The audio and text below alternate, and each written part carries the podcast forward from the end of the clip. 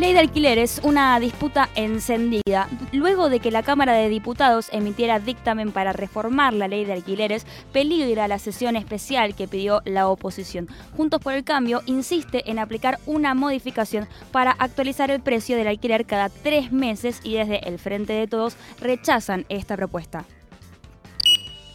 En otras noticias, hoy Argentina eh, cumple eh, este, el día de hoy. El día de hoy está pasando el 24 de junio. Estamos en default ambiental, es decir, que los recursos eh, de la tierra, específicamente asignados para Argentina, ya se consumieron. Estamos en el día 175, por lo tanto, en el día, a partir del día de hoy, de hoy hasta fin de año, vamos a consumir recursos que no tenemos. Elecciones en Colombia, un triunfo para el progresismo. El candidato del pacto histórico, Gustavo Petro, ganó las elecciones en Colombia con el 50,47% de los votos. Esto es algo que estuvimos eh, siguiendo bastante en este programa, las elecciones en Colombia, que tiene mucho que ver con la situación que atraviesan eh, los defensores ambientales en el país. Es el país con mayor persecución a defensores ambientales, así que evidentemente esto es un triunfo muy grande y tenemos un audio para escuchar de la vicepresidenta de Colombia, eh, Francia Márquez, recién electa, que es muy interesante, ¿lo escuchamos? Pero usted tiene ahora o va a tener la posibilidad de vivir en la casa eh, que existe para quien ocupa el cargo de vicepresidente o vicepresidenta de la nación. Mi pregunta es si usted se va a mudar a esa casa que queda a una cuadra al occidente del Palacio de Nariño o si eso no hace parte de lo que usted denomina vivir sabroso. Eh, pues no creo que vivir sabroso se refiera a tener una casa. Yo hoy, gracias a Dios, tengo una casa digna, ¿no? Sí, y entonces si creen que porque soy una mujer empobrecida ya, porque me dan una casa eh, presidencial, ya estoy viviendo sabroso, están muy equivocada. ¿sí? Eso es parte del clasismo de este país si lo miras desde ese lugar. Y te invito más a reflexionar qué significa el vivir sabroso para el pueblo negro en sus entrañas de nuestra identidad étnica y cultural. Se refiere a vivir sin miedo, se refiere a vivir en dignidad, se refiere a vivir con garantía de derechos. Entonces cuando me colocas que voy a vivir sabroso porque voy a ir a la casa vicepresidencial, seguramente estás muy equivocada. ¿sí? Seguramente vivir sabroso es que yo pudiera vivir en mi propia casa, ¿no? que tuviera las garantías eh, de seguridad para vivir en mi casa y tal vez no con un poco de gente armada, ¿no? porque eso no es vivir bien y eso no es vivir sabroso. Francia Márquez, vicepresidenta electa, muy joven, eh, primera vicepresidenta afrodescendiente en Colombia. Esta, la periodista vendría a ser bueno, ni la quería nombrar, pero como una Viviana Canosa para que se entienda el paralelismo. Bien, sí, conservadurismo puro del periodismo. De Colombia. Y lo que le dice es que ella ahora va a vivir sabroso porque va a tener eh, la casa presidencial como si fuese eso lo que, lo que está buscando, que evidentemente no lo diría con eh, otra, otro candidato, lo dice por su origen humilde, y me hizo acordar mucho a cuando Evo Morales, no sé si se acuerdan, pero le entraron a la casa y dijeron que tiene una cama de dos plazas y que entonces vive con lujo, como esa, como esa persecución al placer. Y, pensar que si alguien viene de un origen humilde y representa otro sujeto político, no puede tener una casa o una cama, cuestiones básicas. O tomarse vacaciones en Mar del Plata. O tomarse vacaciones o tener un celular, bueno, lo que ya sabemos, pero la verdad es que es eh, un triunfo que genera bastante expectativa. Lo festejamos entonces. Lo festejamos. Así concluimos entonces el repaso por los títulos y enseguida un poquito más. Abrimos otros temas. A ver. Ya no podemos con eso de... Esto no se puede. Para esto falta que... Pasamos a la acción. En presente. Mercedes Popo, Monse Tolaba, José More. ¿Qué mundo nos dejaron?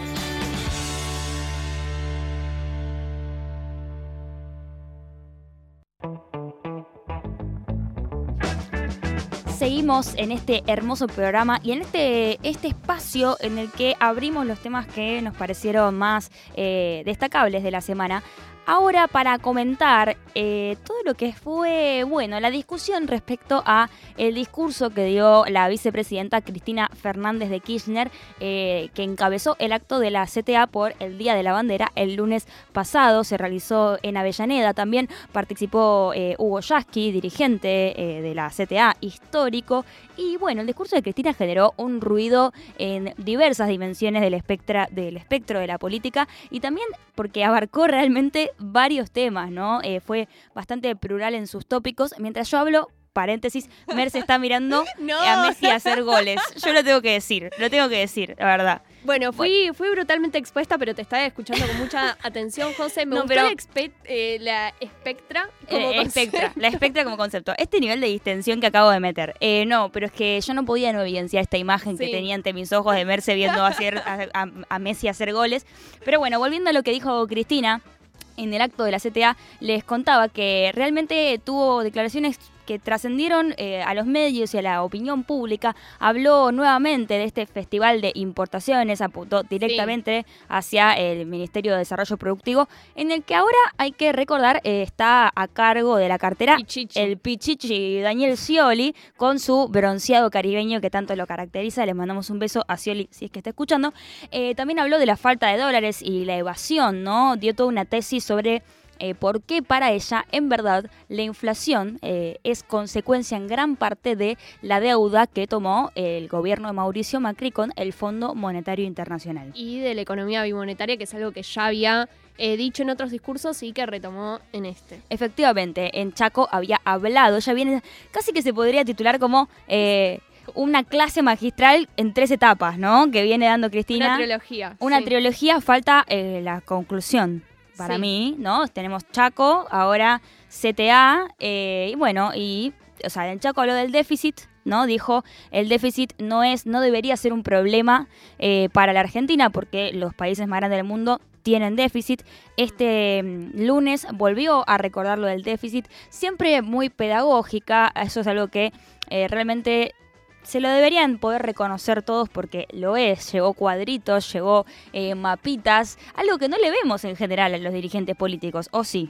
No, yo creo que, bueno, Alberto Fernández, viste que tiene un poco esa cosa de la docencia, el, ¿cómo se llama? Las, oh, las, filminas.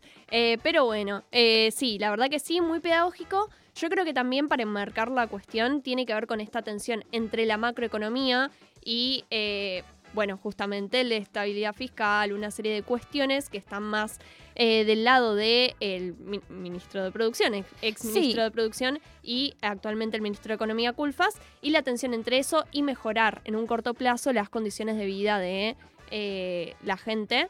Eh, me quedé reflexionando sobre qué dijiste que Culfas era el ministro de Economía. Ministro de, no, más allá, de Producción. Eh, más allá de que fue un error, eh, un furcio, uno que se confunde, así como Alberto Fernández se confundió. pensaba, ¿te imaginas a Culfas a cargo del Ministerio de Economía? Que hubiese sido un espectáculo, verdaderamente. Sí, yo creo que está bastante alineado, se podría decir. Con Martín Guzmán, por supuesto, sí, estamos de acuerdo.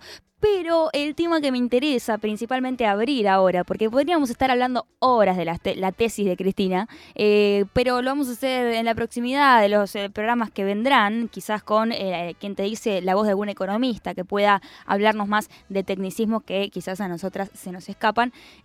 sin dudas, algo que estuvo en boga toda la semana fue la discusión alrededor de los planes sociales.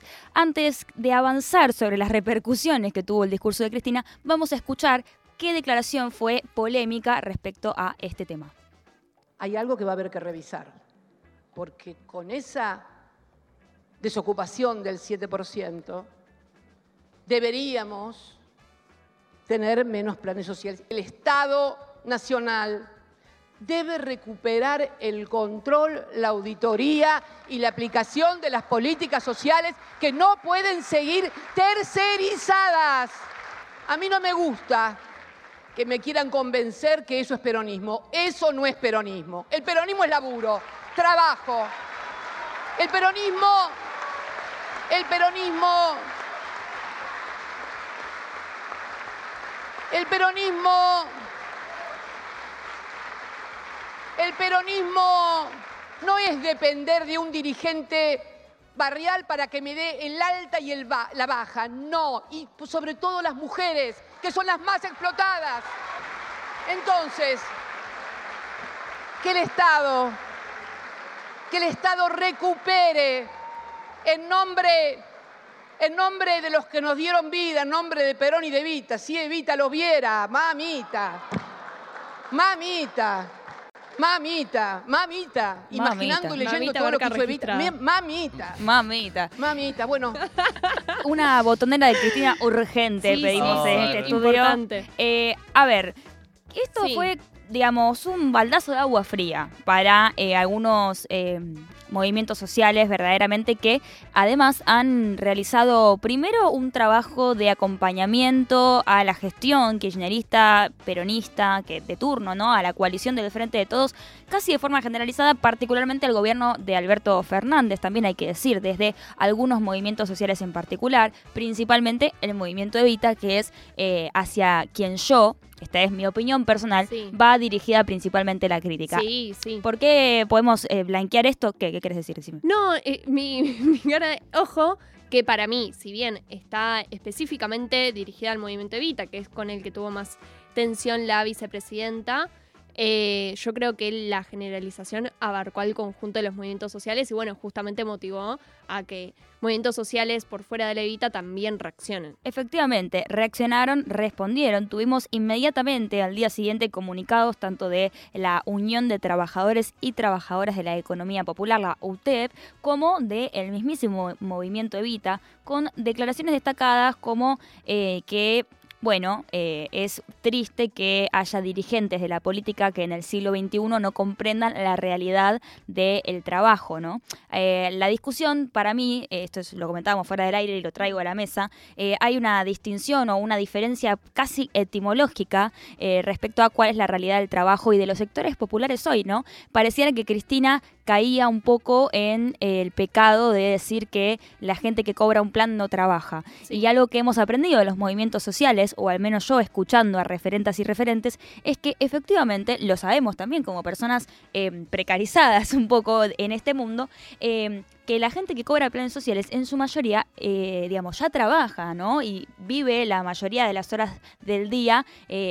Trabajando en sectores justamente marginados del mercado laboral que eh, no pueden acceder a un salario mínimo. Por eso los planes sociales aparecen como figura compensatoria o una ayuda hacia estos individuos eh, para poder, bueno, sobrellevar la vida cotidiana, ¿no? Y alimentarse, alimentar a sus familias, pagar los gastos como hacemos todos y todas cada día de nuestras vidas. Sí, coincido plenamente en lo que decís, José. No creo que nadie pueda decir que un cartonero, una cartonera, alguien que levanta una olla popular no trabaja. Son muchas veces ellos y ellas quienes acceden a un salario social complementario, porque también la figura del plan fue una figura que se instaló a nivel mediático, pero en realidad eh, cuando se habla de planes se está hablando de cosas concretas como un salario social complementario.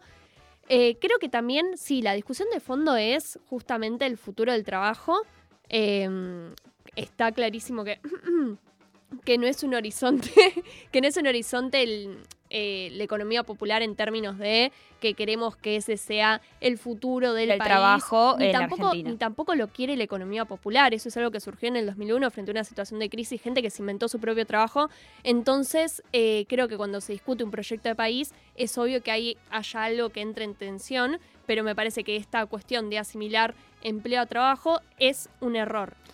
Es, eh, No, que es un error y de hecho me parece que en esto eh, coinciden tanto eh, referentes de los movimientos populares como áreas del kirchnerismo, eh, que si bien eh, no es el futuro del desarrollo, o sea, no es a lo que aspira el desarrollo productivo de nuestro país, porque se espera que podamos eh, tener algún tipo de incidencia mayor en la economía del mundo, eh, bueno, apostar a una economía popular, sí se habla de una necesidad de integrar la economía popular a el resto de los sectores del trabajo y de- del desarrollo en la Argentina por una cuestión casi estructural, ¿no? Por una demanda de la realidad, y eso es lo que dicen dirigentes como Juan Grabois, de, bueno, el, el- el trabajo en el siglo XXI, en el 2022, cambió y verdaderamente no vemos un horizonte en el que vaya a haber menos personas en esta situación, sino cada vez más, cada vez va a haber más excluidos porque eh, el capitalismo feroz lo que genera es una... eh, distribución de la riqueza poco equitativa y una marginación de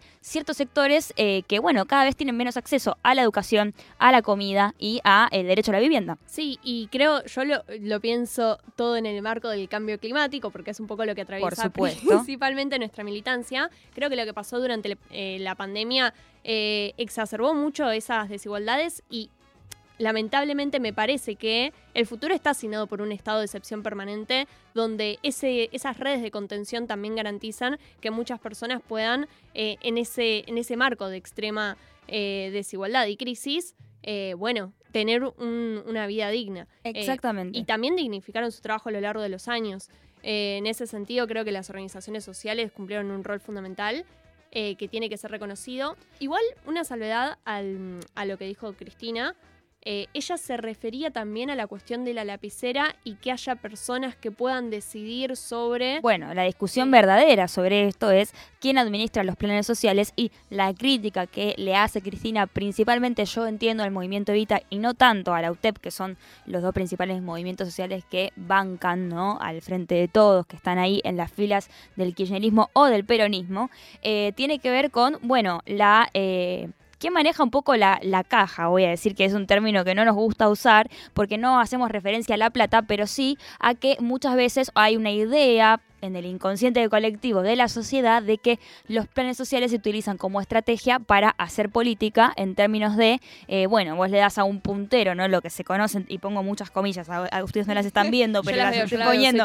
Eh, un puntero le das el poder de distribución de planes sociales y de alguna manera organiza personas eh, de ese sector para bancar a ciertos referentes de la política. Bueno, hay algo ahí que tiene que ver con una motivación de Cristina de decir tenemos que poder pensar un futuro eh, más allá de estos mecanismos, ¿no? Eh, por eso se habla de esta idea de cambiar los planes por eh, trabajo y ahí es donde aparece esta discusión etimológica de, bueno, efectivamente esta gente ya trabaja, no es que eh, tenemos que darles un trabajo, sino buscar cómo integrar ese trabajo a, a me- a mecanismo, digamos, al mercado laboral, no sé, bueno, registrado sería ideal, ¿no? Que sea registrado, o por lo menos que accedan a eh, los índices salariales que, eh, bueno, determina el Estado, ¿no? Y me parece que algo fundamental también es esta cuestión de que no sea eh, tercerizado la idea de un Estado fuerte que pueda contener a esa gente y en relación a eso, yendo más a la propuesta concreta eh, que impulsa sobre todo la, la vicepresidenta acompañando este discurso, lo que se quiere acompañar es eh, la iniciativa presentada por eh, Itaí Hackman, diputado del Frente Patria Grande, que recordemos es el partido que está asociado al eh, movimiento social que hablábamos recién, que ahora es un sindicato, el UTEP, que es el sindicato justamente de los trabajadores de la economía popular.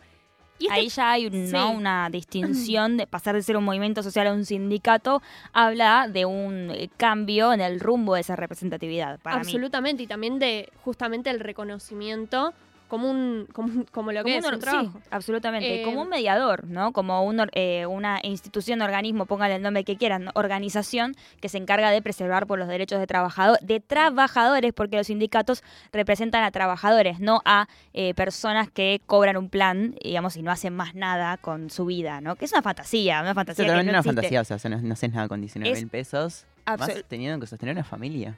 Totalmente. Eh, ¿Les parece escuchar las repercusiones? Escuchemos. Vamos a escuchar entonces, primero que nada, a lo que dijo el presidente Alberto Fernández, si es posible, es posible, perfecto, eh, que él sí hizo algunas distinciones respecto a lo que dijo Cristina. A ver. Y yo le quiero agradecer a las organizaciones sociales que estuvieron al lado nuestro ayudándonos a contener definitivamente a esos sectores más vulnerables. Y quiero agradecérselos, aun cuando algunas hagan picardías. Bueno. No, bueno. Picardías. Está bien. Una le dice No usar la lapicera, él le Lo dice no es bueno eh, las picardías. Qué sé yo, cada uno hace lo que puede. Él hizo la distinción. Algo que no dijimos es que Cristina dijo algo muy importante antes de decir esto Mm. sobre los planes sociales, que es que dijo que muchos y muchas creen que los piqueteros son producto del peronismo, ¿no? Que el Sí. peronismo creó a los piqueteros como parte de eh, una estrategia política para tener un sector que banque ese, ese movimiento político. Y Cristina lo dijo, no, los piqueteros son, y hoy, a 20 años del asesinato de Darío y Maxi, podemos afirmar que los piqueteros son efectivamente consecuencias de las políticas neoliberales del 2001 y de los 90. Entonces, eh, efectivamente, eh, hay digamos, para mí una distinción tácita que ya hace Cristina, ¿no? Que quizás no fue tan señalada o no fue tomada como tal, ¿no? Eh, porque lo que dijo después fue muy fuerte, ¿no? También para los movimientos sociales, pero ya hay una distinción ahí de, eh, bueno, esto es eh, consecuencia de una debacle política y la política del presente debería poder hacerse cargo, ¿no es cierto?, de este sector que quedó en estas condiciones por decisiones nuestras. Hmm. ¿Querés decir algo?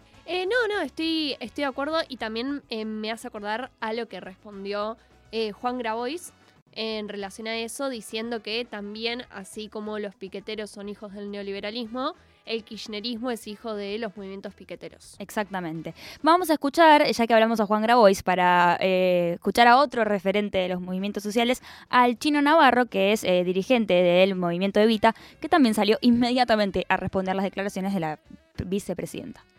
No es un ataque nuevo, eh, hay declaraciones que ya vienen expresando algunos medios de comunicación eh, opuestos al gobierno de Alberto Fernández y también opuestos a la Organización Popular, también dirigentes de la oposición, pero no se esperaba una declaración tan fuerte como la de ayer en Avellaneda de parte de Cristina. Pareciera que hay políticos que no quieren que el pueblo se organice, pareciera que hay políticos que quieren que los vecinos solamente estén para ser mandados como Parece que hay más patrones que dirigentes y eso no es bueno.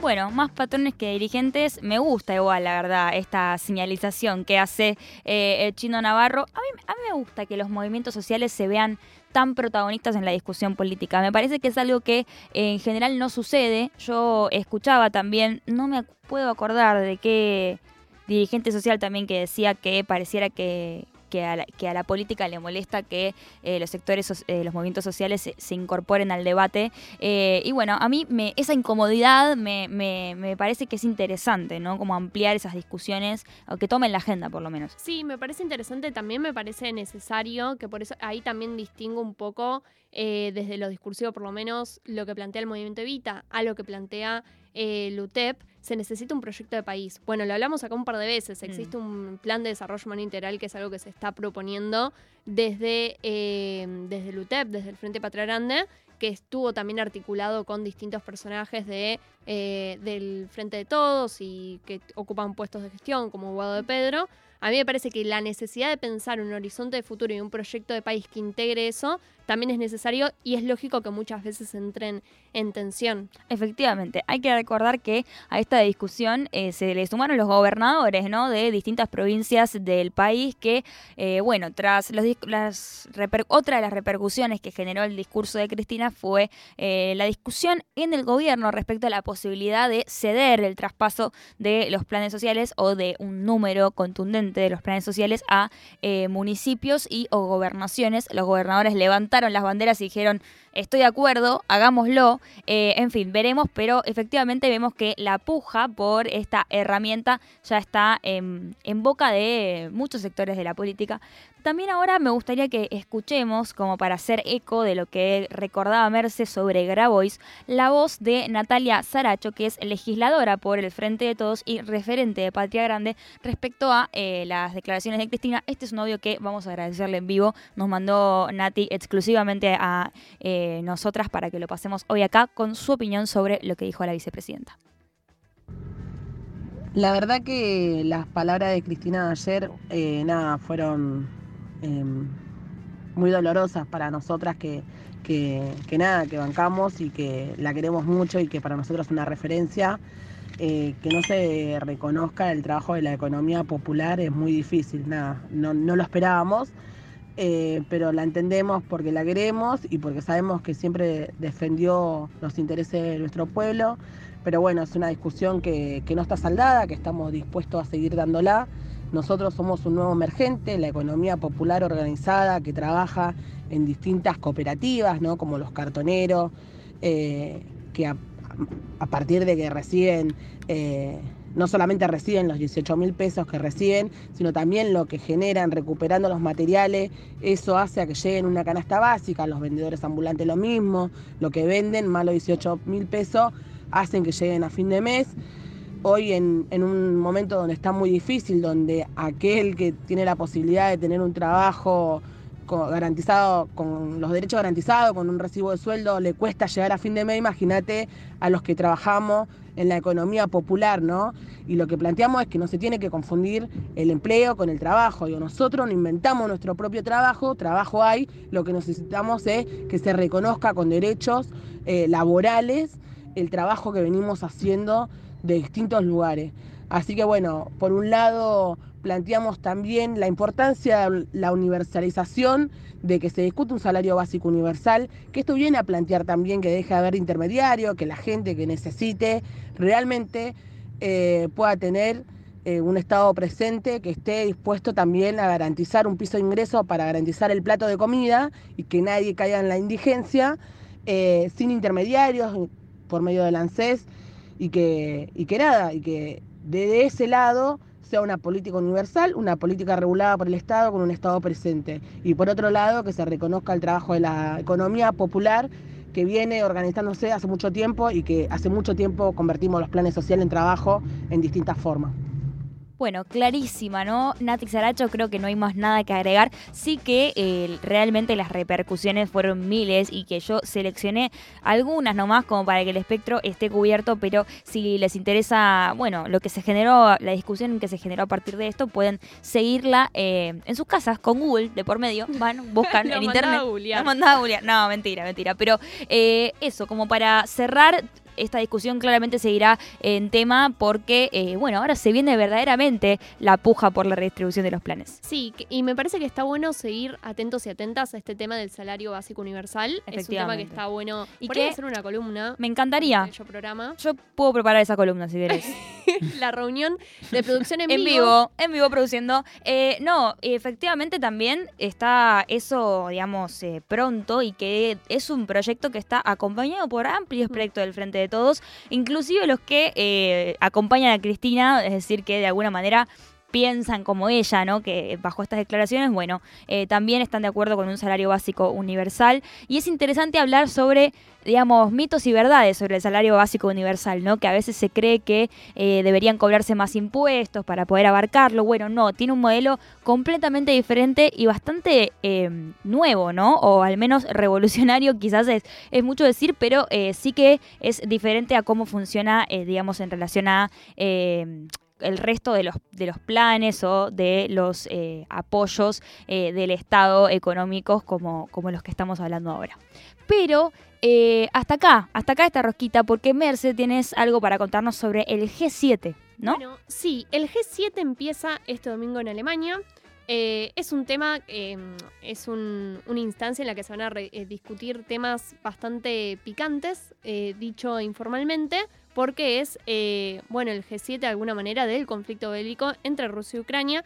A mí me parece interesante también charlar un poco qué se discutió el G7 pasado. Porque bueno, eh, el G7, para quienes están del otro lado y no conocen bien de qué se trata esta instancia, eh, integra a Alemania, Canadá, Estados Unidos, Francia, Italia, Japón y Reino Unido, es decir, las mayores economías mundiales, que son también las que son responsables por un cuarto de las emisiones a nivel global. Es decir, son países que también tienen un rol fundamental en lo que respecta a cambio climático, que fue justamente uno de los temas centrales, junto con la pandemia, evidentemente, en el G7 pasado. A raíz de eso, una de las, una de las cuestiones que se acordó eh, como, como temas centrales fueron, por un lado, eh, la reducción de las emisiones y tomar políticas eh, centrales en ese sentido. Estados Unidos anunció su política de volver mejores, que ya mencionamos No otras de veces. nuevo, decía. Sí, sí. eh, que un poco lo que proponía también es este, este proyecto de eh, también garantizar infraestructura para Latinoamérica, un poco buscar ese rol regional, vieron que tiene China. Hmm. eh, con, con otros países de ingresos medios y bajos, bueno, anunció un poco que esa era su pretensión, también articulado con políticas ambientales, esta cuestión de construir empleo verde, preservar la biodiversidad, un 30% de la biodiversidad para 2030. Un poco se delinearon los compromisos para la COP, que en ese momento era bastante próxima a la COP 26, que ahora ya pasó. Eh, y un poco, bueno, sí, tu- tuvo una centralidad eh, muy grande la cuestión de cambio climático y biodiversidad. Hmm. Todos esos compromisos en este, en este G7 pasan a un segundísimo plano Claro. Por la cuestión del conflicto eh, Geopolítico. rus- el conflicto geopolítico que pone sobre eh, el centro y sobre la mesa la cuestión de eh, Una posible tercera guerra, no mentira. No.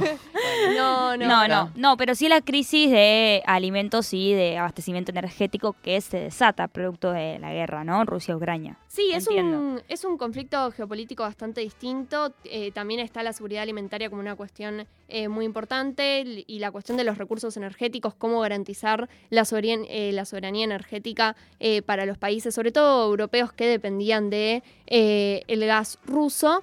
Y esto implica un retroceso muy grande en términos climáticos, es decir, entre el G7 pasado y este G7, todo lo que se había llegado como un acuerdo cae y son los países que determinan eh, lo que pasa en el resto del mundo en este sentido. Así que es bastante preocupante el panorama.